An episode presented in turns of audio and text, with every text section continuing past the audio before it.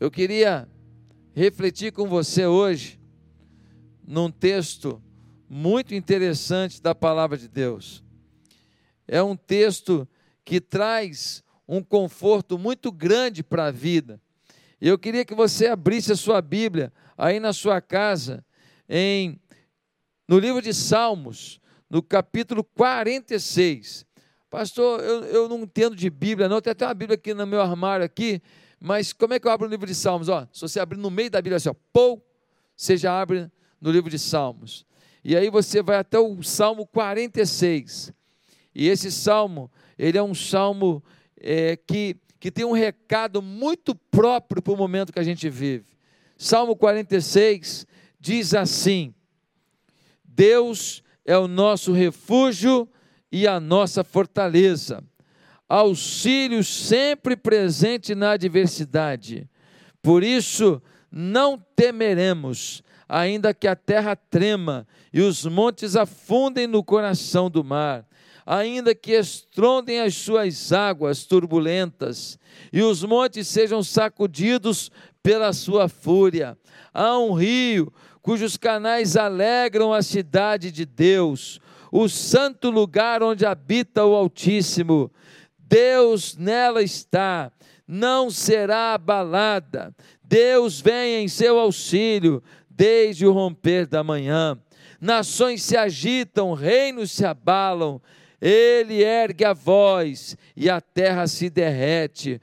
O Senhor dos exércitos está conosco. O Deus de Jacó é a nossa torre segura. Venham, vejam as obras do Senhor, seus feitos estarrecedores da terra. Ele dá fim às guerras até os confins da terra. Quebra o arco e despedaça a lança. Destrói os escudos com fogo. Parem de lutar. Saibam que eu sou Deus serei exaltado entre as nações, serei exaltado na terra.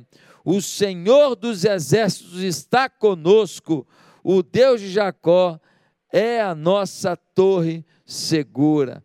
Que palavra forte, que palavra que nos motiva. Pastor, motiva, eu não fiquei nem um pouco motivado.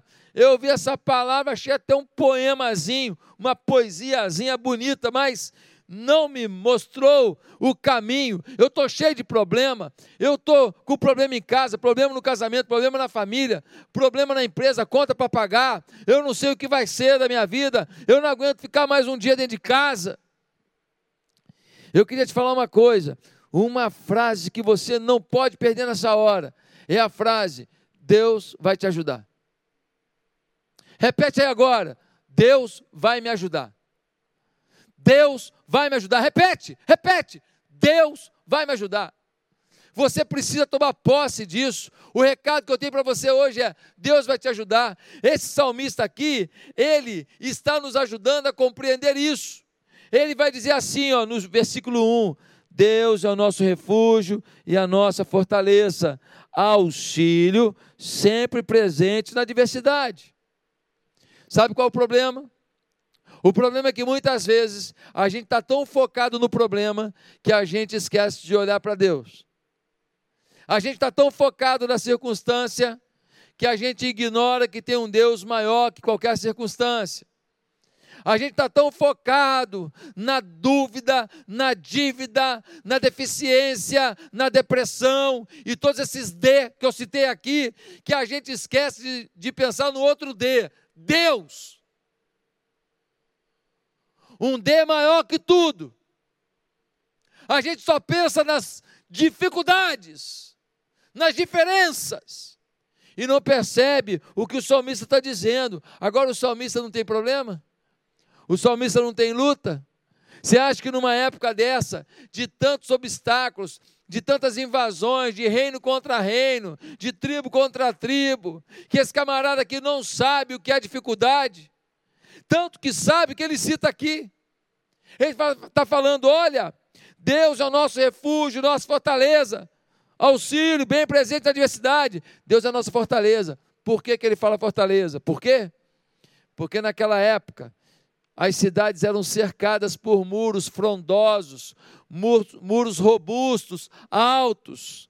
Senão qualquer invasor vinha, abria o muro e entrava na cidade. Às vezes era a cidade inteira, às vezes uma parte da cidade onde moravam os nobres. E quem estava do lado de fora dos muros da fortaleza era atingido, era morto, era saqueado. O que o salmista está dizendo, sabe o que é? É que Deus é a nossa fortaleza, ou seja, ninguém consegue penetrar, porque Deus é uma fortaleza intransponível, imbatível, indestrutível. Quando você está dentro da fortaleza de Deus, você não será exterminado, os seus sonhos não serão acabados, os projetos que você tem, que Deus te deu, não vão para o lixo, não vão. Você precisa crer que Deus vai te ajudar, é o tema da mensagem: Deus vai te ajudar, Deus vai te ajudar. Muita gente não consegue perceber isso. Muita gente não entende que esse Deus está nos garantindo vida e vida com abundância. Pastor, podemos dizer que o auxílio que o salmista sente é sempre presente, por quê? Por que, que é sempre presente? Primeiro, porque independe do que aconteça. O auxílio de Deus independe do que aconteça. Olha o versículo 2: diz assim: Por isso não temeremos, ainda que a terra trema e os montes afundem no coração do mar. Gente, se a terra tremer e os montes caírem no fundo do mar, sabe o que acontece? Tsunami global. Sabe o que acontece? Terremoto quebrando tudo, esfacelando tudo, prédio caindo, fábrica caindo, armazém caindo, mercado caindo, tudo destruído, e ainda vem as ondas do mar e tomam tudo, e levam tudo, e estragam tudo, e matam a todos. E o salmista dizendo: olha, ainda, ainda que tudo isso aconteça, nós não vamos temer, não. Nós não vamos temer, independe da circunstância. Não há uma situação que seja intransponível, que seja impedida de ser transformada por Deus. Em segundo lugar, por que, que ele tem o auxílio de Deus sempre presente? Ah, porque remove o medo. Remove o medo. Ele sente a presença sempre com ele, constante, porque o medo foi embora. Quando Deus chega, o medo vai recuando. Quando Deus te domina, o medo perdeu. O medo é até importante. É até importante. Você não vai mexer com um leão, meter a mão numa jaula que você tem medo. Isso vai poupar de você perder a sua mão. Sim, o medo tem um lado positivo que te blinda de fazer besteira. Se muito homem tivesse medo de perder a família, não fazia besteira. Se muita mulher tivesse medo de perder o carinho dos filhos, não fazia besteira. Se muita gente tivesse medo de perder a tranquilidade financeira, não entrava numa furada aí, não fazia besteira. Mas o medo só pode te ajudar a analisar melhor as coisas. Ele não pode te dominar. Porque quando o medo te domina, você não cria mais nada. Quando o medo te domina, você não acredita mais em você. Quando o medo te domina, você fica frustrado, limitado. Você perde a motivação, você perde energia. A energia que você poderia concentrar na vitória, você agora perde ela todinha, descarrega a bateria. Por quê? Porque o medo é um descarregador de energia na vida da gente. O medo rouba a tua fé você já não acredita. O medo faz você pensar assim: olha, aconteceu para A, para B, para C. Para mim nunca vai acontecer. Isso é uma mentira, mas o medo gera isso. O medo rouba até o teu amor. Sim, o, o medo rouba até o teu amor. Quantas pessoas que não demonstraram mais amor, ficaram com medo. Não, ficou com medo. Ah, eu, eu, não demonstrei meu amor porque eu fiquei com medo do dinheiro faltar. Eu fiquei com medo de eu não dar conta. Eu fiquei com medo da pessoa rejeitar o meu amor. Então o amor fica debilitado. Ações de amor, porque a gente tem medo. O medo é terrível. O medo é o maior inimigo que você pode ter. Agora, gente como o salmista consegue experimentar esse auxílio bem presente, esse refúgio bem presente, essa tranquilidade bem presente? Ah, primeiro, ele percebe a existência de um rio de unção. Porque diz assim, o versículo o versículo 4 diz assim: há um rio cujos canais alegram a cidade de Deus.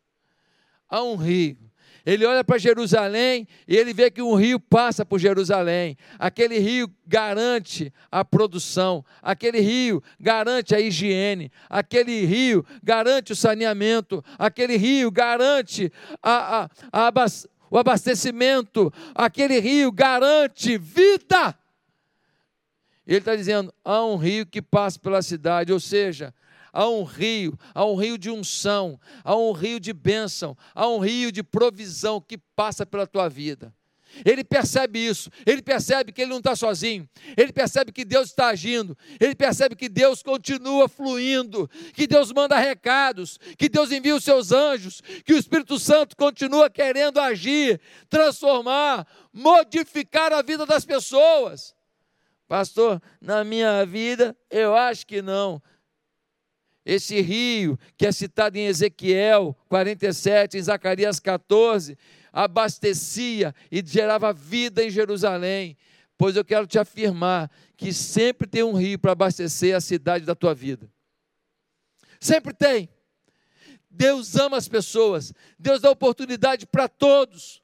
Pastor, conheço uma pessoa que nasceu numa falência danada, com maior dificuldade, maior pobreza, maior isso. Deus, de alguma maneira, abre uma porta. Pode ser umazinha só. É a chance da vida. Se pegar, vai reconhecer e viver a grandeza de Deus. Há um rio de unção. Qual é o rio de unção na tua vida hoje? Pode ser esse culto aqui. Esse culto aqui pode ser o rio de unção. Você nem estava pensando em assistir um culto hoje, participar de um culto hoje, de repente alguém te chamou para Deus te falar: eu vou te ajudar. Descansa, não perde a tua família, não briga com teu filho, não joga as coisas fora. Pastor, mas eu estou correndo o risco de ser mandado embora. O senhor não fica preocupado? Não, não fico não. Ah, porque o senhor está empregado? Não, querido. Sabe por que eu não fico preocupado? Porque eu conheço um monte de gente que só montou uma empresa e hoje é um empresário rico, milionário, porque um dia perdeu o emprego. Eu conheço pessoas que, porque perderam um emprego, perderam uma empresa, passaram uma dificuldade e naquela dificuldade tiveram uma ideia de um aplicativo para suprir aquela, suprir aquela dificuldade. E aquele aplicativo abençoou milhões de pessoas no mundo. Então, eu não posso duvidar que Deus sabe de todas as coisas e que a Bíblia diz em Romanos 8, 28, todas as coisas contribuem juntamente para o bem, para o bem, para o bem daqueles que amam a Deus, daqueles que andam segundo o seu propósito. Que história é essa de duvidar? Que história é essa de desistir? Não! Deus está dizendo: há um rio de unção, tem um rio de unção. Mas por que o salmista entende que Deus está presente? Ah, porque ele visualiza a presença de Deus, ainda que seja no último momento antes da batalha. Ele visualiza a presença de Deus, ainda que seja o último momento antes da batalha. Como assim, pastor? Versículo 5 diz assim: Deus nela está, não será abalada. Deus vem em seu auxílio desde o romper da manhã. Não entendi, pastor. Deus vem em seu auxílio desde o romper da manhã. O que quer dizer isso? Quando as pessoas iam para uma batalha, para terem o dia inteiro para batalhar, porque às vezes a batalha era longa, eles começavam a batalha no romper da manhã no início da manhã. Eles ficavam ali no início da madrugada, preparados. Clareou, entravam em guerra. Ele está dizendo assim: olha, Deus vai vir em meu auxílio, ainda que seja no último segundo antes da batalha começar. Aos 45 do segundo tempo, Deus me faz permanecer em campo para fazer o gol do campeonato, o gol da história, o gol da Copa. Se eu tiver em campo aos 45 segundo tempo, o juiz já está pegando o apito e está falando assim: eu vou apitar para acabar o jogo. Quando ele está botando o apito na boca, eu chuto no meio de campo, ela bate no travessão, quica dentro do gol. É o gol da vitória. Deus age no romper da manhã, na última hora. Agora tem gente que olhou para a batalha, até agora Deus não fez nada, ah, então nem vou batalhar nem vou batalhar pela minha empresa, nem vou batalhar pelo meu filho, nem vou batalhar pelo meu casamento, nem vou batalhar para me libertar desse vício, nem vou batalhar para poder ser uma pessoa melhor, nem vou batalhar para levar alguém para Deus, nem vou batalhar para minha família toda se converter, nem vou batalhar. Por quê? Porque ele desiste por não acreditar que no romper da manhã, no último minuto, Deus vai agir. Mas em terceiro lugar, por que, que o salmista experimenta um refúgio presente de Deus? Você sabe por quê? É porque ele concentra sua atenção sobre as obras já feitas por Deus. Ele olha para as obras já feitas por Deus e ele fala assim: Deus já me fez vencer muita coisa, Deus já cuidou de mim muitas vezes, Deus já operou na minha história muitas vezes. Esse Deus não merece a minha desconfiança. É o que ele vai dizer aqui, ó, no versículo 8 e no versículo 9. Dá uma olhada. Venham, vejam as obras do Senhor, seus feitos estarrecedores na terra. Ele dá fim às guerras até os confins da terra. Olha só, venham, vejam as obras do Senhor. O que o salmista está dizendo? Ele está dizendo: olha, dá uma olhada no que ele já fez. É coisa demais. Olha quando Moisés estava lá, de frente para o Mar Vermelho, ele abriu o Mar Vermelho e o povo passou pisando a seco. Dá uma olhada quando o povo está no meio do deserto, tinha que comer, não faltou maná do céu. Dá uma olhada no calor do deserto, Deus mandou uma nuvem para fazer sombra. Dá uma olhada quando as pessoas estavam passando dificuldade, depois de horas ouvirem Jesus, ele multiplicou os pães. Dá uma olhada na mulher que tinha um filho que acabe, tinha acabado de morrer e ela era viúva, só tinha aquele filho, a viúva de Naim. E Jesus disse para ela: Não chores, não chores, não chore porque eu não aguento ver você chorando. Eu te amo demais, menino. Levanta desse caixão aí, levanta porque a sua mãe está chorando demais. Eu não quero ver isso não levanta. O menino levantou e ele fala para a mulher: Está aí teu filho, pare de chorar. Que Deus é esse que se preocupa com a viúva pobre? Que Deus é esse que se preocupa com a tua lágrima? Que Deus é esse que promete que cada lágrima que você derramar, Ele vai colher em taça para transformar em vinho. O vinho era o símbolo da alegria, ele pega a tua lágrima, recolhe em taça para transformar em vinho. Ele pega a tua dor, transforma em vitória, em alegria. Ah, querido, ele não apenas per percebe o rio de unção, a presença de Deus agindo sobre ele. Ele não apenas visualiza que, ainda que fosse no último minuto, Deus podia agir. Ele também concentra sua atenção sobre o que Deus já fez. E se ele fez, ele pode fazer de novo. Mas em último lugar, ele mantém vivo no seu coração a presença do Espírito de Deus, a certeza de que Deus o ajudaria. Por quê? Porque ele cria nas promessas e recomendações da palavra de Deus, da Bíblia. Ele cria. Se Deus prometeu, ele cumpre. Se ele falou, ele garante. É isso que a gente vê no versículo 10. No versículo 10 a gente lê assim: Parem de lutar, saibam que eu sou Deus, serei exaltado entre as nações, serei exaltado na terra. Parem de lutar. Fizeram a parte de vocês, não fizeram? Fizeram tudo? Fizeram direitinho? Beleza. Agora é comigo. A pergunta de Deus é: e aí, cavaram o buraco? Cavamos. Botaram a semente? Colocamos. Jogaram adubo? Sim. Fecharam o buraco? Fechamos. Aí Deus diz assim: pode descansar, A chuva eu mando. a chuva eu mando. Você faz a tua parte, faz direitinho. Faz buraco, bota semente, bota adubo, cobre. Mas o que você não pode fazer, eu que sou Deus Todo-Poderoso, vou fazer. É isso que Deus está dizendo. É isso que Deus está dizendo. Ele está dizendo, ei, que história é essa de pensar em se matar, pensar em se machucar, entrar em depressão, ficar sem tomar banho, ficar com chulé, ficar com bafo, não pentear o cabelo, não se maquiar mais, não pintar o cabelo, ei, vai se cuidar, Deus está mandando. Vai se cuidar, porque eu estou te levantando.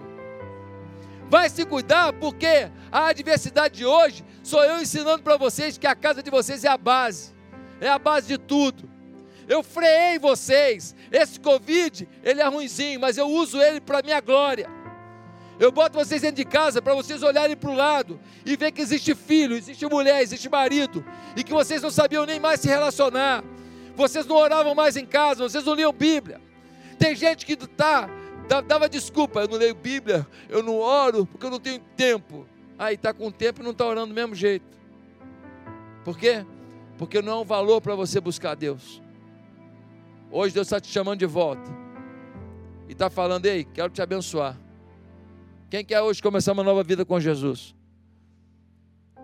Mateus 25 vai dizer: Olha, não vos inquieteis por coisa alguma, basta cada dia o seu mal. Mal de amanhã, amanhã eu sofro. A maioria das coisas você pensa que vai vir, nem vem. Quando vem, vem mais devagar do que você imaginava. Descansa no Senhor. Faz que nem o salmista.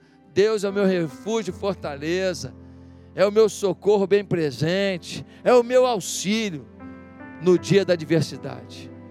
Deus está aqui dizendo: vou começar tudo de novo contigo, mas você tem que fazer uma coisa. Você tem que dizer para Deus: Deus, quero pedir perdão dos meus pecados, quero receber Jesus como Senhor da minha vida. Será que você quer fazer isso agora? Se você quer fazer isso agora, Curve a sua cabeça e ore comigo. Repete aí no seu coração, ninguém precisa ouvir. Diga: Deus, eu peço perdão dos meus pecados. Peço que o Senhor mude a minha história. Peço que o Senhor me abençoe. Peço que o Senhor me fortaleça. Deus, me mostre o caminho que devo seguir. Em nome de Jesus. Amém. Se você fez essa oração comigo dizendo: Eu quero uma nova vida com Cristo eu quero uma nova etapa, eu quero ter mais fé, eu quero ter mais unidade, eu quero conhecer melhor a palavra, eu quero viver as escrituras. Tem um QR Code aqui, não tem? Pega o seu celular, vem aqui ó, com a sua câmera e ó, posiciona de frente para o QR Code aqui, vai abrir uma tela, preenche os seus dados, que nós queremos orar por você e nós queremos entrar em contato com você. Nós queremos que você seja abençoado, auxiliado. Deus vai mandar o rio de unção e muitas vezes vai mandar através de uma igreja que ama você. Por favor, nos dê essa chance de participar desse momento novo na sua vida. Vem aqui no QR Code, pega aí o seu celular, marca aqui o QR Code aqui ó, na, na câmera e vai abrir uma tela. Ah, pastor, não estou conseguindo. Talvez você não tenha um leitor de QR Code no seu aparelho, você tem que baixar. Mas se você não tiver, faz o seguinte: liga para a igreja aqui amanhã e fala: Olha, eu aceitei Jesus. É mais complicado porque não tem os dados todos seu, mas você liga amanhã. Mas o ideal mesmo é agora.